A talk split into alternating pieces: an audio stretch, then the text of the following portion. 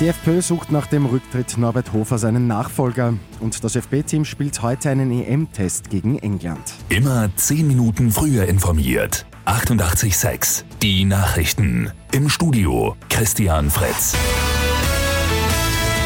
Norbert Hofer tritt nach zwei Jahren als Bundesparteiobmann der FPÖ zurück. Es ist aber kein völliger Rückzug aus der Politik.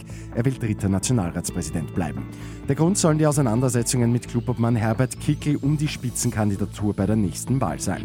Die Suche nach einem Nachfolger Hofers ist bereits gestartet. Einige freiheitliche Landeschefs können sich Kickel zumindest interimistisch vorstellen. Einige halten sich noch bedeckt. In Niederösterreich und Oberösterreich können sich ab heute auch die 12- bis 15-Jährigen für eine Corona-Impfung anmelden.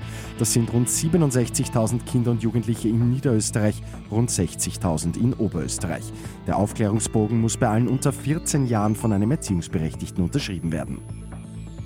Für das FB-Team steht heute der erste Härtetest vor dem Beginn der EM auf dem Programm. Auswärts geht's gegen einen Mitfavoriten auf den EM-Titel England. Los geht's um 21 Uhr.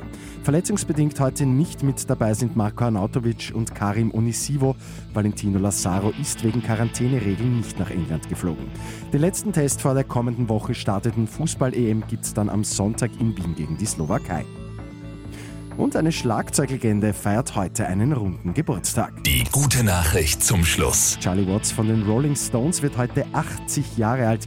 Watts war 1963, also vor knapp 60 Jahren, kurz nach der Gründung der Stones zur Band gestoßen. Mit 886 immer 10 Minuten früher informiert. Weitere Infos jetzt auf Radio 886 AT.